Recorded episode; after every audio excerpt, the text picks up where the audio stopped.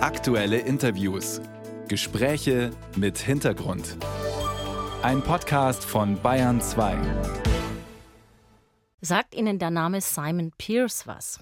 Er ist Schauspieler und Comedian, ein geborener Münchner. Sein Vater war Nigerianer. Und seit Jahren baut Simon Pierce seine Hautfarbe als Thema in seine Comedy-Shows ein. Und das klingt, als würde er Diskriminierung und Angriffe locker wegstecken. Aber das stimmt nicht, wie bei der Aufzeichnung für unseren Eltern ohne Filter Podcast klar wurde. Simon Pierce erzählt von einer Geschichte, die er zusammen mit seiner schwangeren Frau erlebt hat. Also ich weiß, es gibt so eine ganz krasse Geschichte, die mir passiert ist, so mit das Schlimmste, muss ich sagen. Wir waren, da war die Lisa war hochschwanger und ich habe in Würzburg gespielt und war am nächsten Tag, waren wir frühstücken irgendwie und sind zurück zum Hotel. Es war so Sonntag, 11 Uhr mittags, halb zwölf, so ein ganz normaler Tag. Und da kam mal so ein echt ein ganz normaler Kerl, so vielleicht fünf, sechs, sieben, acht Jahre jünger als ich, fresher Dude, sage ich mal, kam uns so entgegen und schaut so und sieht da Lisas dicken Bauch, also schwangeren dicken Bauch, schaut sie an, schaut mich an, immer so dieser Dreierblick. Der ist auf uns zu, war so immer entsetzter geworden. Und da war der so zwei, drei Meter von uns weg und hat halt, also vor die Füße gespuckt, muss man sagen. Jetzt nicht ins Gesicht, war schon ein Gentleman diese Rassismuserfahrung, dass sie die quasi mitgekriegt hat, wo uns auch klar wird, okay, das ist auch der Teil des Deals, dass du jetzt da irgendwie mit im Spiel bist. Und sie hat die Hand so ganz fest gedrückt und ich habe sie halt weitergezogen. Weil ich dann auch, weil sie meinte danach, cool, dass du cool geblieben bist irgendwie, aber warum hast du denn gar nicht reagiert? Und ich habe gesagt, naja, weil der Typ kein Problem hat, dich anzuspucken. Und das in dem Bauch, unser Kind ist für den widerlich, also nichts wert. Und dann hätte der auch, wenn ich das weiter eskalieren lasse, huf, kein Problem, ähm, da auch einfach reinzuboxen oder sowas. Und dann habe ich gesagt, ich habe dann geheult im Hotel natürlich und habe ich gesagt so, ich hoffe, unser Kind wird weiß. Und das war das Schlimmste, weil ich bin super gerne schwarz. Ich muss kurz Pause machen. Aber dieser Zustand, oh sorry, dass du eben, dass du gehasst wirst, jeden Tag, nur weil du so aussiehst, wie du aussiehst das ist super schwierig, trotzdem noch das zu verpacken. Und ich habe das irgendwie geschafft. Also ich bin ein positiver Mensch, auch wenn ich jetzt weine. Ich wollte meinen Sohn nicht dem gleichen aussetzen, quasi. Weil die Welt auch da zu der Zeit schon, hat man gemerkt, es wird alles wieder aggressiver. Es wird nicht schöner, sondern was wir immer gehofft haben. Sondern irgendwie werden die alle noch lauter, diese ganzen Rechten. Und genau, dann habe ich das gesagt. Simon Pierce war das demnächst zu hören in unserem Podcast Eltern ohne Filter. Und mit diesen Erfahrungen steht er stellvertretend für viele Münchner und Münchnerinnen. Man kann das an einer interaktiven Karte sehen. Die München Chronik erzählt von rechten und diskriminierenden Vorfällen in der Landeshauptstadt. Es ist eine Chronik der Ausgrenzung und der Gewalt. Jeden dieser Vorfälle aus den vergangenen Jahren kann man eben auf dieser interaktiven Karte anklicken. Lilly Ruge hat einige Beispiele herausgegriffen. September 2019.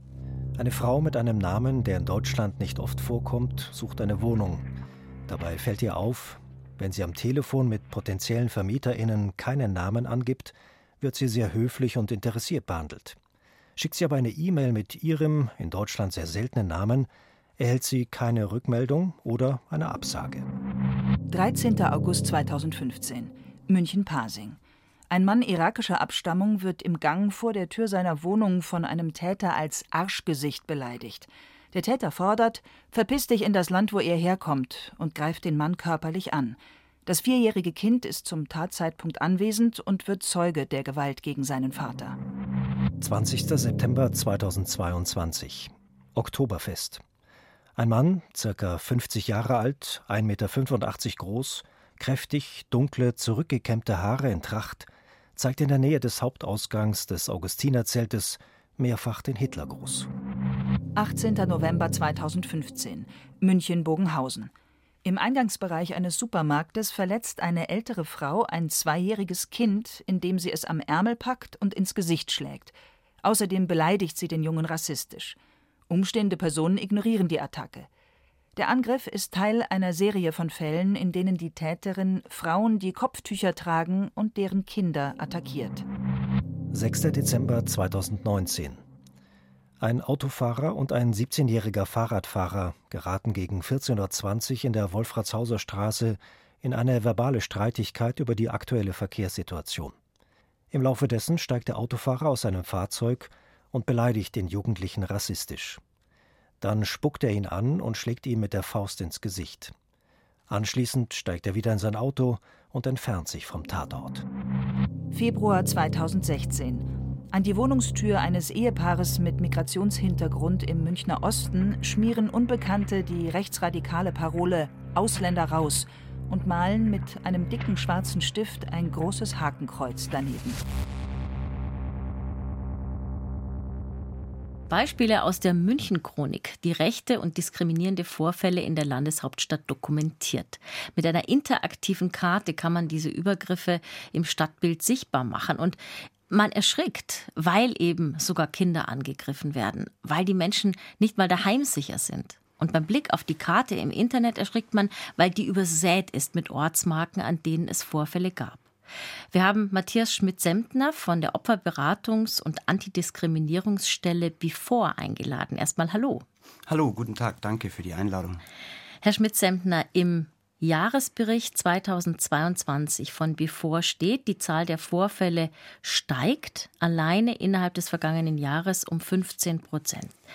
Sind Sie selber erschrocken, als Sie die Zahlen gesehen haben? Erstmal ist natürlich jeder einzelne Fall erschreckend und äh, jeder einzelne Fall ist schlimm. Und auch wenn Fallzahlen steigen, macht das natürlich Sorge.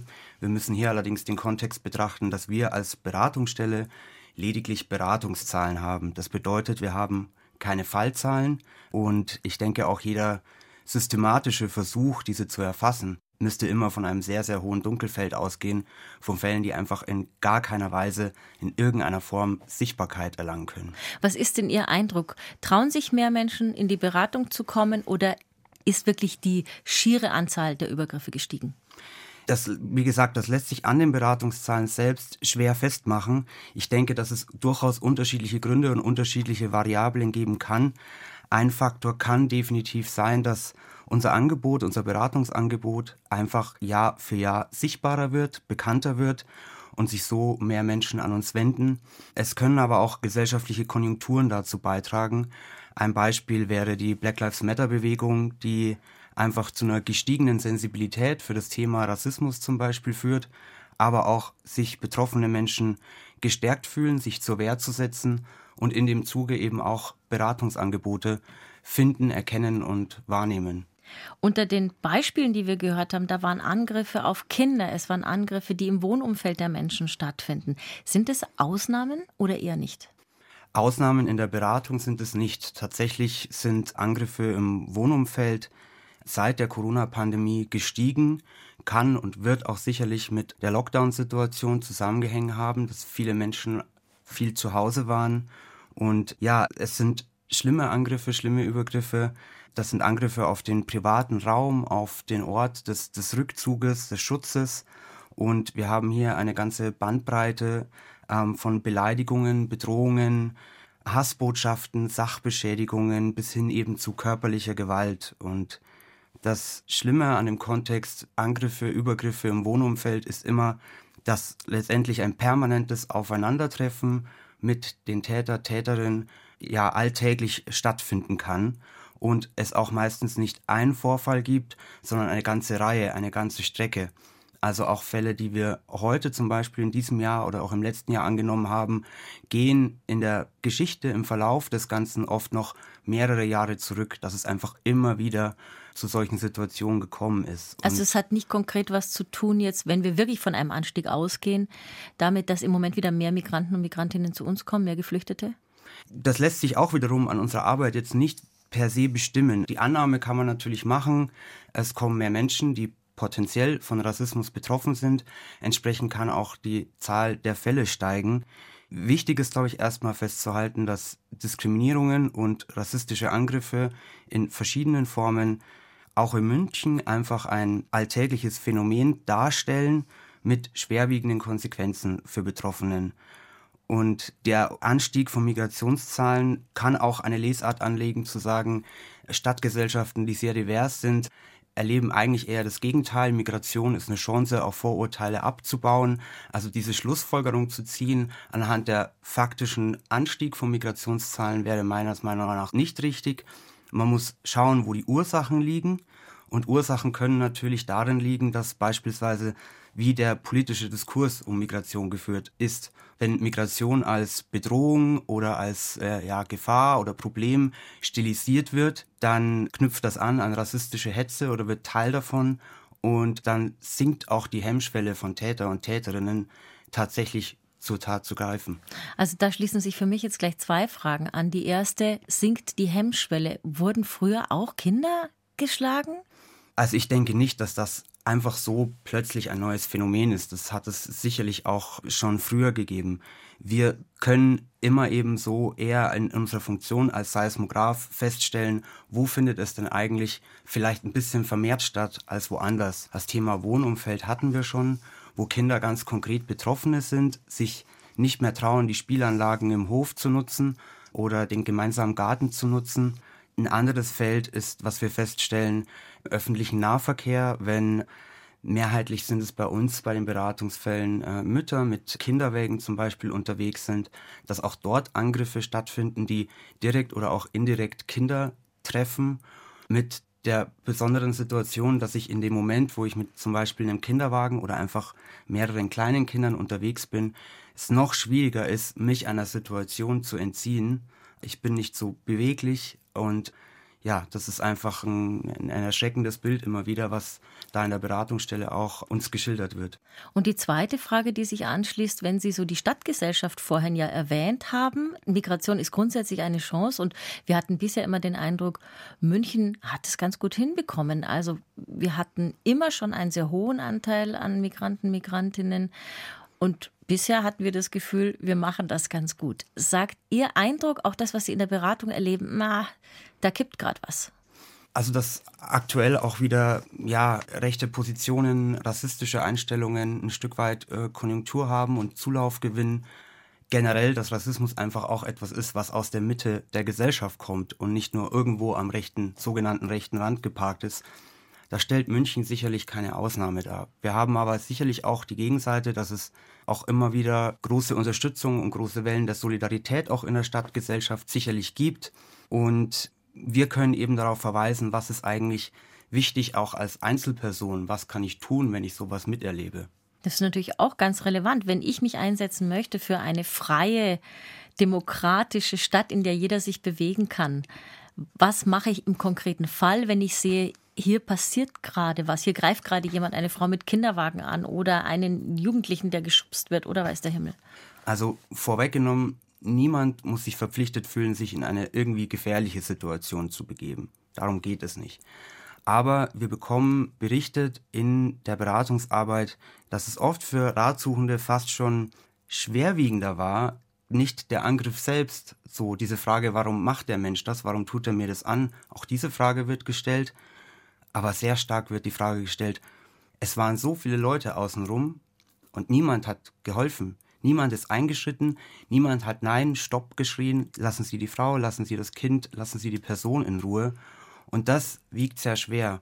Und wenn man das umdreht, wenn deutlich wird, ich bin hier nicht alleine, hier schauen Menschen drauf, sie schauen nicht weg, äh, hier solidarisieren sich Menschen, versuchen, das, was sie machen können, umzusetzen, um zu helfen, hat es eine immense gute Wirkung, um eigentlich der Wirkung des rassistischen Angriffs auch etwas entgegenzusetzen. Und ganz konkret geht es auch einfach nochmal darum, es geht ja in vielen Fällen einfach um ganz dezidiert strafrechtlich relevante Vorfälle. Das wollte ich nämlich gerade fragen. Genau. Wenn da jemand zu Ihnen in die Beratung kommt und sagt, so, ich bin jetzt auf Sie gestoßen, mir ist das und das passiert, das war ganz fürchterlich, wie geht es dann erstmal weiter? Wie sind dann diese Schritte der Beratung? Also erstmal in der Beratung selber machen wir ein Erstgespräch. Das heißt, äh, wenn sich eine Person bei uns meldet, versuchen wir ein Erstgespräch zu vereinbaren, einen Termin zu vereinbaren und erstmal zu klären, was ist überhaupt vorgefallen, wo gibt es Unterstützungsbedarf, wo gibt es Handlungsmöglichkeiten und dann entsprechend schauen, wie wir auch unterstützen können. Wichtig ist dabei, dass dieses Angebot kostenfrei ist für Ratsuchende, dass es vertraulich ist, wir arbeiten unabhängig äh, von Behörden jeglicher Art und dass es auftragsorientiert ist. Das bedeutet, wir machen nur das, was sich Ratsuchende wirklich wünschen und was sie möchten. Und der weitere Verlauf von der Beratung kann dann sehr, sehr unterschiedlich ausfallen, weil die Fälle sehr unterschiedlich sind, die Menschen, die zu uns kommen, sehr unterschiedlich sind. Und das kann eben eine Begleitung zur Polizei sein, zur Anzeigenerstattung. Das kann eine Begleitung zu Gericht sein. Das kann aber auch das Aufsetzen eines Beschwerdeschreibens sein oder auch gemeinsam daran zu arbeiten, eine Sichtbarmachung des Erlebten, wenn das gewünscht ist, zu absolvieren, indem man eben in Richtung äh, Presse- und Öffentlichkeitsarbeit geht und somit schaut, die Perspektive vom Betroffenen stark zu machen, was sehr wichtig ist im Kampf gegen Rassismus, aber auch ja, den Betroffenen direkt auch eine Stimme geben zu können. Ist auch sowas wie eine psychologische Unterstützung mit dabei, weil ich vermute wahrscheinlich zu Recht, dass das die Menschen ganz schön niederwirft, solche Erfahrungen. Ja, also es geht bei unseren Gesprächen schon darum, erstmal ein versuchen, einen sicheren Raum zu schaffen, wo ich sprechen kann und auch Menschen zu unterstützen, Dinge einzuordnen. Wir sagen zum Beispiel ein wenn man die Tage danach schlecht schlafen kann, ständig daran denken muss, das ist erstmal eine normale Reaktion auf ein unnormales Ereignis. Man wurde angegriffen, oft aus dem Nichts heraus. Und das ein bisschen einzuordnen, vielleicht auch da erstmal ein bisschen die Sorgen zu nehmen und dann aber auch schon schauen, wenn sich etwas verfestigt, wenn Probleme, Konsequenzen aus diesen Taten entstehen, wie dauerhafte Schlafstörungen oder ähnliches, da ist dann auch unsere Grenze erreicht. Da versuchen wir dann schon auch die Menschen zu unterstützen, wenn sie das möchten, auch zum Beispiel dann therapeutische Hilfe in Anspruch zu nehmen. Und oder diese Traumahilfezentrum weiterzuleiten. Genau, und diese Unterstützung woanders zu suchen. Ja. Sie haben gesagt, es sind Straftaten.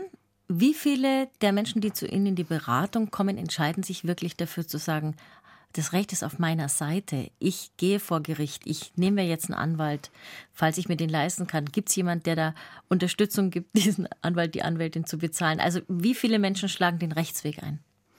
Mit dem Gedanken befassen sich viele in der Beratung.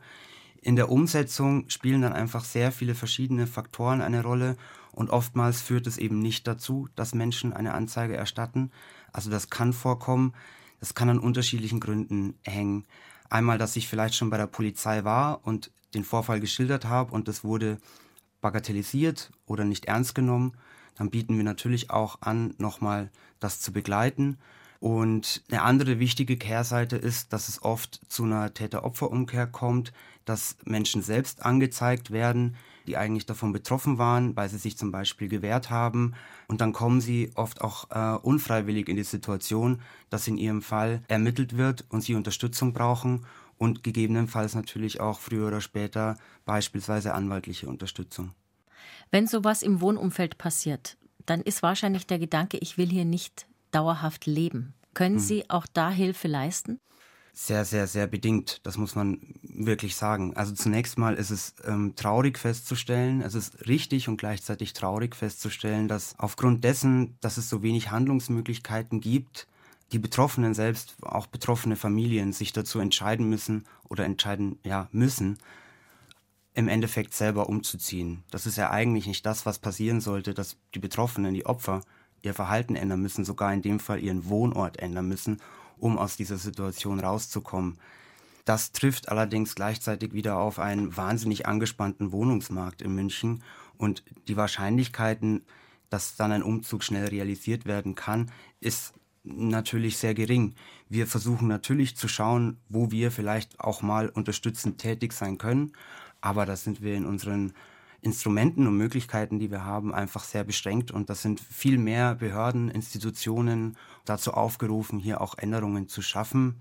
Ich denke, sehr wichtig ist es erstmal auch, dass beispielsweise Wohnbaugesellschaften, Vermieterinnen, Genossenschaften wirklich spezialisierte Angebote schaffen, um Vorfälle dieser Art melden zu können und einfordern zu können, dass man Unterstützung bekommt. Weil was es in der Regel gibt, ist irgendein System, das, sage ich mal, alltägliche Nachbarschaftskonflikte bearbeitet. Aber in dem Moment, wo ich auf der einen Seite eine menschenverachtende Ideologie stehen habe, können diese normalen Mechanismen von einem Nachbarschaftskonflikt einfach, wie man den löst, einfach nicht mehr greifen. Und äh, genau da ist es wichtig, dass man nachbessert und spezialisierte Angebote schafft. Alles, was Sie sagen, läuft im Grunde genommen darauf raus, dass wir eine Stadtgesellschaft haben, die erstens die Möglichkeit schafft, Übergriffe sichtbar zu machen und den Menschen eine Stimme zu geben und zweitens sich kollektiv auch dagegen verwehrt. Das kann kein einzelner Mensch alleine. Das ist immer auch eine politische Haltung, die es in einer Stadt geben muss. Haben wir die in München? Ich glaube, wir, es gibt Aushandlungen dazu und es gibt immer wieder von vielen Menschen große Bemühungen, sei es in der Zivilgesellschaft, im Aktivismus, sei es in städtischen Strukturen, dass wirklich versucht wird, diesem Thema eben nicht nur Sichtbarkeit zu geben, sondern dann auch in Handlungen zu kommen, um konkrete Veränderungen zu schaffen. Aber die Schritte sind oft klein, es ist oft mühsam und schwierig und es sind einfach alle dazu aufgefordert, dieses Thema ernst zu nehmen, Betroffene ernst zu nehmen, es nicht zu bagatellisieren und ja, Betroffenen Möglichkeiten an die Hand zu geben, sich schützen zu können und Unterstützung bei den Konsequenzen von solchen Taten zu bekommen. Haben Sie da als in Anführungszeichen kleine Beratungsstelle einen großen politischen Wunsch, auch im Hinblick auf die Landtagswahl in Bayern? Es bräuchte vor allem ein landesweites Antidiskriminierungsgesetz, was es in Bayern ähm, so nicht gibt. Das wäre eine sehr wichtige Sache. Und generell braucht es, glaube ich, auf verschiedenen Ebenen noch Änderungen, beispielsweise auch bei der Polizei, wo es unabhängige Ermittlungsstellen in Fällen von rassistischem Polizeiverhalten zum Beispiel geben sollte. Ja. Das wäre schon ein Anfang. Matthias Schmidt-Semtner von der Opferberatungs- und Antidiskriminierungsstelle B4.